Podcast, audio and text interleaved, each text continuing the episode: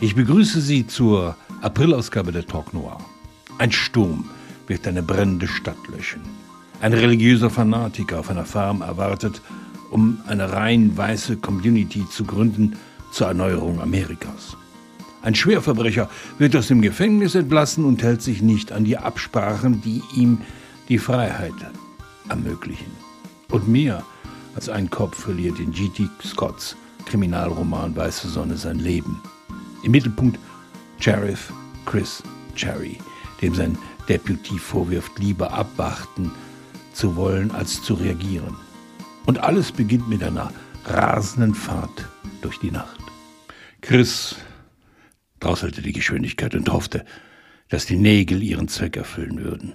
Und Hab sich aus der Gefahrenzone gebracht hatte. Die Reifen des Nissans fraßen sich in den Asphalt. Rollsplit wirbelte hoch, als der Fahrer hart auf die Bremse stieg und der Wagen zur Seite ausbrach.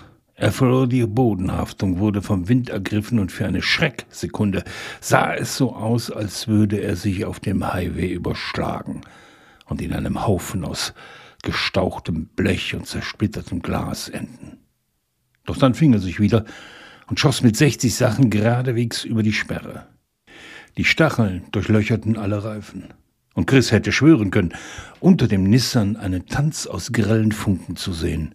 Ein Feuerwerk wie am 4. Juli, als dieser unbeirrt weiterraste.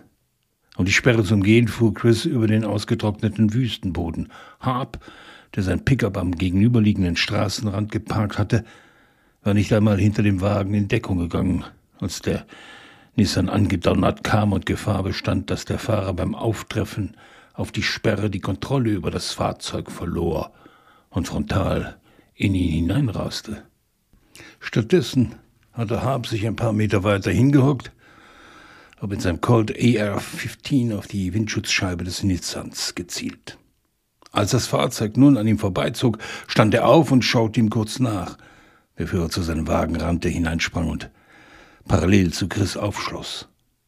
Der Nissan war mittlerweile mitten auf der Straße zum Stehen gekommen, die Schnauze schräg zur Fahrbahn, mit gut sichtbarer, aber noch geschlossener Fahrertür.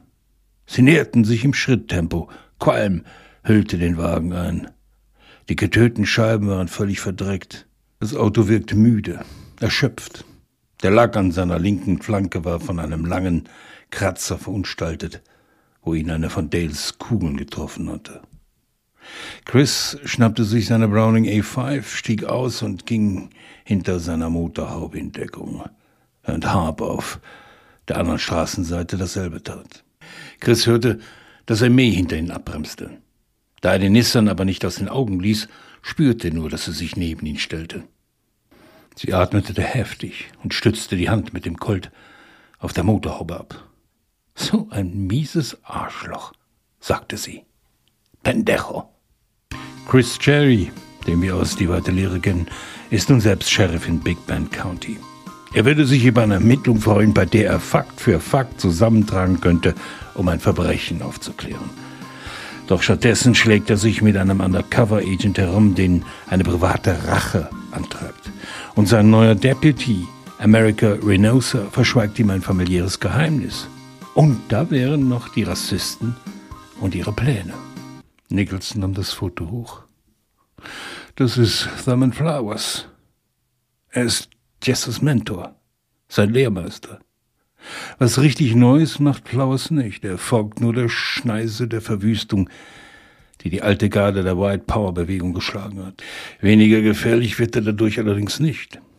Schüsse aus einem fahrenden Auto auf einen Bundesanwalt in Terrell, eine Schießerei in einer von Schwarzen besuchten Kirche in Georgia, ein zu Tode geprügelter junger Schwarz in Arkansas und erst letztens ein Bombenanschlag auf ein jüdisches Gemeindezentrum in Oregon.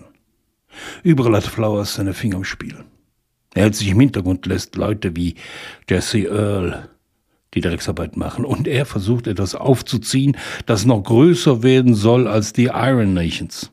Eine Kirche, die er Church of Purity nennt und sich selbst Pastor Flowers. Doch alles, was er predigt, sind Hass und Gewalt. Er steht landesweit auf der Liste der Terrorverdächtigen. Chris nahm das Foto. Ein unauffälliger Mann, schütteres Haar, billige Drahtgestellbrille, wässrige Augen, übergroßer Adamsapfel. Er zeigte Hab das Foto, aber der schüttelte nur den Kopf. Chris legte es wieder auf den Tisch. Den Mann habe ich in Murphy noch nie gesehen. Davon bin ich auch nicht ausgegangen, aber Sie werden ihn mit Sicherheit bald sehen. Jesse und seine Gruppe ziehen seit Monaten umher. Dass Sie jetzt in Killing gelandet sind, wissen wir nur, weil John Earl es uns gesagt hat. Nach unseren Informationen ist Flaus bereits auf dem Weg dorthin.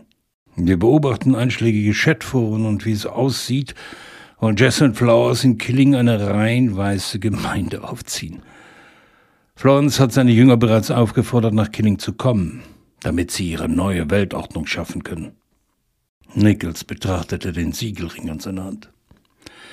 In den 60ern gab es sogenannte Sundown Towns, in denen Afroamerikaner und andere Minderheiten nicht erwünscht waren. Da hatten sie Schilder hängen, dass sich kein Nigger nach Sonnenuntergang dort mehr blicken lassen soll. Diese Schilder gibt es heute natürlich nicht mehr. Jedenfalls kann man sie nicht mehr sehen. Hab stützt seine Faust auf den Tisch. Wollen Sie uns etwas unterstellen, Agent? Schon gut, Hab, sagte Chris schnell. Agent Nichols, in Murphy und anderen Städten des Big Bend haben wir genauso mit Rassismus zu kämpfen wie in vielen Grenzregionen. Da will ich nichts beschönigen. Trotzdem kann ich mir nicht vorstellen, dass sich hier jemand einem Menschen wie Flowers anschließt. Nichols zuckte die Schultern. Mag sein, aber er wird genug von seinen Anhängern um sich schauen. Irgendwann tauchen die hier mit Sicherheit auf.